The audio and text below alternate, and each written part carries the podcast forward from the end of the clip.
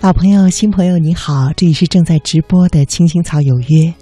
今天呢是二零一六年的七月二十五号，是七月最后一周的第一天。时间呢是晚上十点三十四分零九秒。打开下半时段的这首歌呢是《相逢是首歌》，相逢又何尝不是这个世界上随时随地都在发生的最大的意外呢？分别是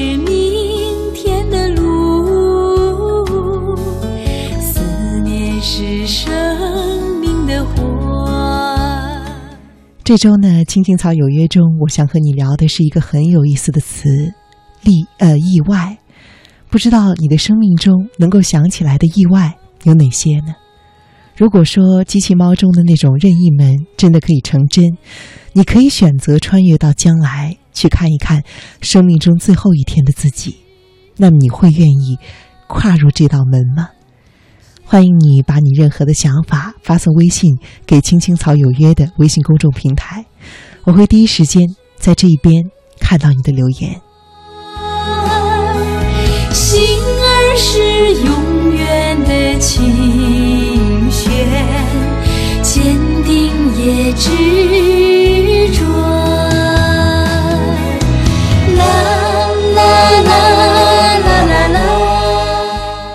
今天节目的下半时段呢，我有两篇关于意外的文章想和你分享。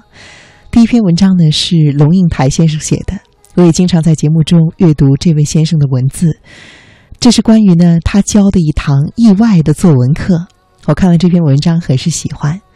而第二篇文章是一篇很经典、很短的，而且可能曾经出现在你的小学语文课本或者是中学语文课本上的文章。它是关于一种意外的眼神，不知道你是不是能够现在猜到这是哪一篇文章呢？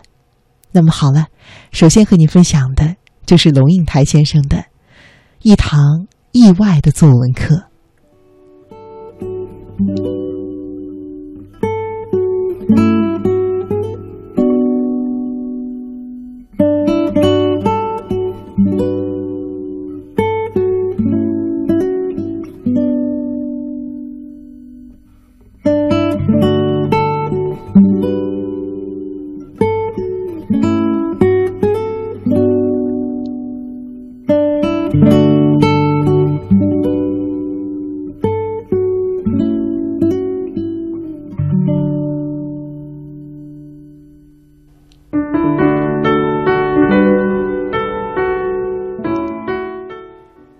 个小学的六年级学生，加起来总共三十六个，或坐或站或蹦来蹦去，叽叽喳喳说话。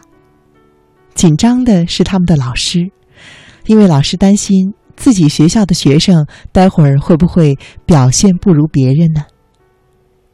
还没开始，我先去操场上看看。一个皮肤黑的漂亮、胖嘟嘟的原住民男孩子正在自己玩儿。看见我，他靠过来大声说：“你是谁啊？”他像个野鹿一样的不怕生。我是来教作文课的。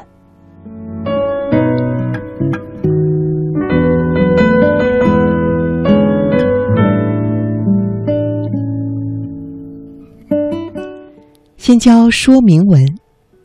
我们买回来的产品，不管是相机、手机还是烤箱，都附有说明文字。多半的说明文字不是让人看不懂，就是让人无法照做，因为写的太差了。对于六年级的孩子，说明文可以当做入门。五六个人围着一张桌子，孩子们先看一段两分钟长的搞笑影片。两个故意用很重、很滑稽的口音说英语的俄罗斯人在示范如何徒手用一张白纸把一瓶有着金属瓶盖的啤酒打开。每个孩子的桌上都有一瓶黑麦汁和一张白纸，他们必须仔细的看那个好笑的俄罗斯人怎么做。孩子们聚精会神的看，就害怕漏掉哪个环节，待会儿打不开瓶子。两分钟过后，我问：“看完了？看完了？”孩子们的声音很清脆。呃，看得很仔细吗？很仔细。好，那就自己动手吧。孩子们认真无比的低头折纸，当纸被折成一个立体的、有棱角的小方块的时候，就必须用它来开瓶子了。影片里，俄罗斯人只用了半秒钟，嘣的一声，金属瓶盖就冲开了，好容易。可是真正的做起来，才发现不行啊！左手怎么抓瓶子的？抓在瓶身几分之几的地方？纸张的棱角要对准哪儿？角度怎么对？在哪一个点使力呢？这个时候，孩子们才知道事情不简单了。有的开始站起来，想用全身的力气，又找不到使力的地方；有的蹲下来。检查齿状的瓶盖是不是有松动的迹象。一旁的老师们也紧张了，盯着孩子的手，像是世界杯的足球教练一样，恨不得自己下去踢球。老师，一个大胆的孩子说：“嗯，可不可以再看一次啊？”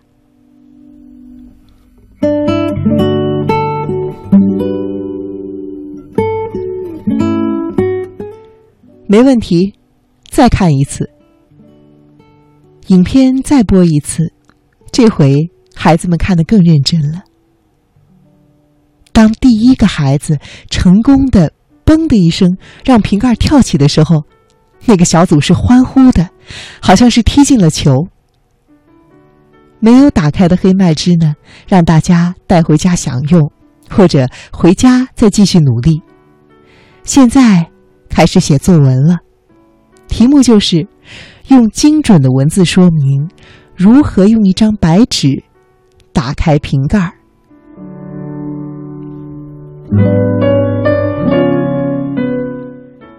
孩子们先是欢喜的看着黑麦汁，后来又好玩的看着影片，接着兴奋的认真的开瓶子，几乎忘了我们是在上作文课。但是刚刚的体验实在是太深刻了。现在不再需要任何说明，每一个人都低着头开始努力的写作。十五分钟之后，作品交上来，我们把作品投影放大，共同阅读，一篇一篇，逐字逐句的讨论。有没有写出折纸的长和宽？折纸的硬度要不要说明？用哪一只手抓住瓶子？抓住瓶子的哪一个部位？硬纸棱角是要卡在瓶盖的上面还是下面？力气要使在哪一个点上？身体和瓶子的角度要不要写出来？还有“卡”这个字对不对呢？动词怎么怎么选择？是翘呢，还是顶呢？是推还是挤？是塞还是刺？拉和扯的区别是什么？用敲还是打比较准确呢？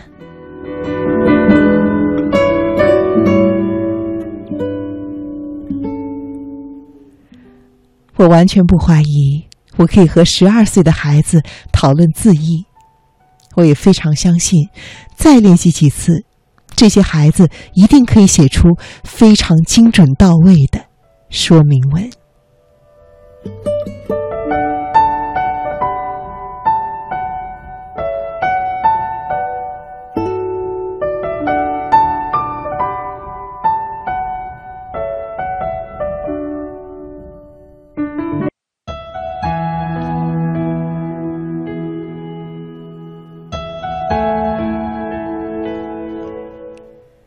第二堂作文课谈的是论说文，还是以视觉开始。一个六分钟长的影片，孩子们睁大眼睛看着成千上万的老鼠在慌张的推挤奔窜。他们奔过森林，奔过溪流，窜过田野，好像是在没命的逃亡。最后，他们奔到了悬崖的边缘，下面就是大海。最前面的第一批老鼠毫不迟疑的就往下跳，后面跟上来的不明就里，一批一批的跟着跳。老鼠再浮再沉的在汹涌的海浪里飘着，最后集体淹死。影像惊心动魄，大家看得专注，一时鸦雀无声。我慢条斯理的问：“你们觉得我要出给你们的论说文题目会是什么呢？”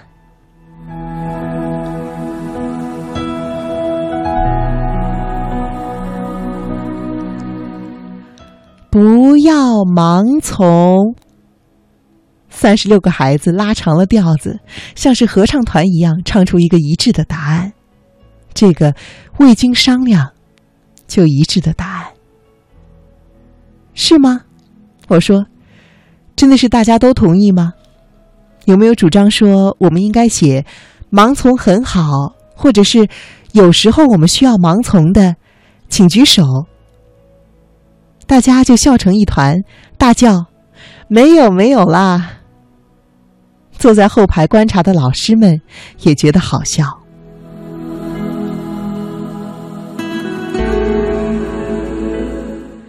我说：“好，既然大家都这么说，那你那你们就写这个题目吧，写一段就好。”十五分钟之后，卷子收上来了，我们一篇一篇的看，稚嫩的笔记，工工整整的努力，每一个字都透着志气和力气。最典型的大概是这样的：不可以盲从。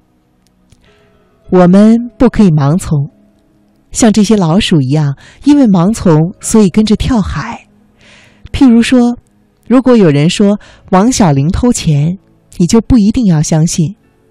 我们不能够不经过思考就跟着别人走，盲从可能会使你悔恨终生。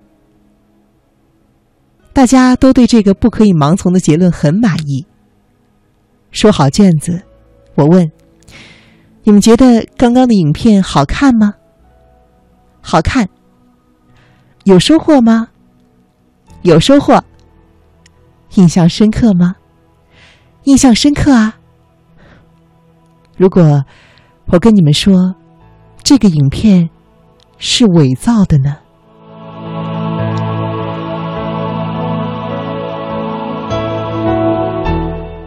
如果我告诉你们。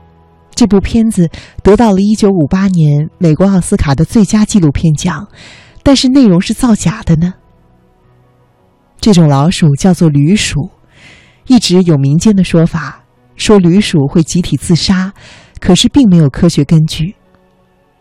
这部片子的制作团队为了得奖，制作出了成千上万的驴鼠跳海自杀的画面。实际上是摄影师只用了二三十只驴鼠，利用摄影镜头假造出了成千上万的视觉效果。而且，那些驴鼠是摄影师一群人围起来，把他们赶下悬崖的。影片得奖之后，传播到了全世界，更加深了人类对于驴鼠会集体自杀的印象。直到几年之后，欧洲才有人举报说这个片子造假。而科学家也出来说，旅鼠根本就不会集体自杀，它们只会集体迁徙。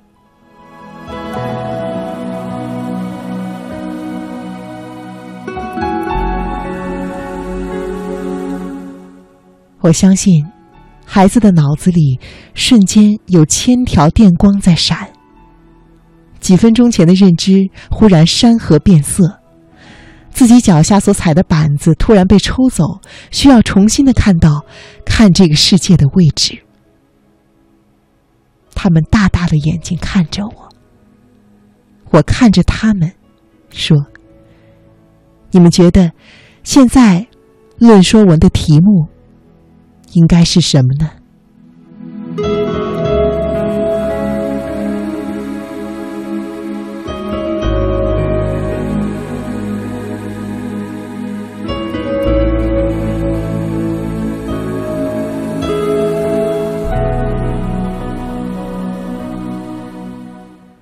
后来，我还想到农村教作文课。我想，教说明文，我会要孩子回家仔细的观察自己的祖母如何的收成凤梨，细看徒手摘取和用镰刀割取两种方向的区别。他们也可以观察市场的鱼贩如何杀鱼，农人怎么怎么种葱，茶家怎么备茶，还有卖槟榔的怎么去挑选槟榔。如果是教抒情文、写人物，我会让他们出去采访打铁的伯伯、讨海的叔叔、对街庙里的詹童、小村里唯一的医生和村子里大家都认识的疯子。如果是写风景，我会和孩子们一起走到海边，看海水的颜色变化，听浪破的声音，上宁静的功课。我会和孩子一起走进山林，教他们用裸手去触碰树皮的纹路，用眼睛记住叶子的厚薄，用呼吸测出花香的分寸，用闭眼的心看见风。徐徐的吹，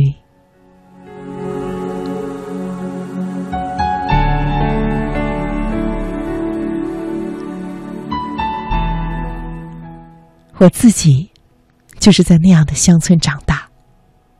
我知道，对于乡村的孩子，或者说对于所有的孩子，你认为他能走多远，他就能够走多远。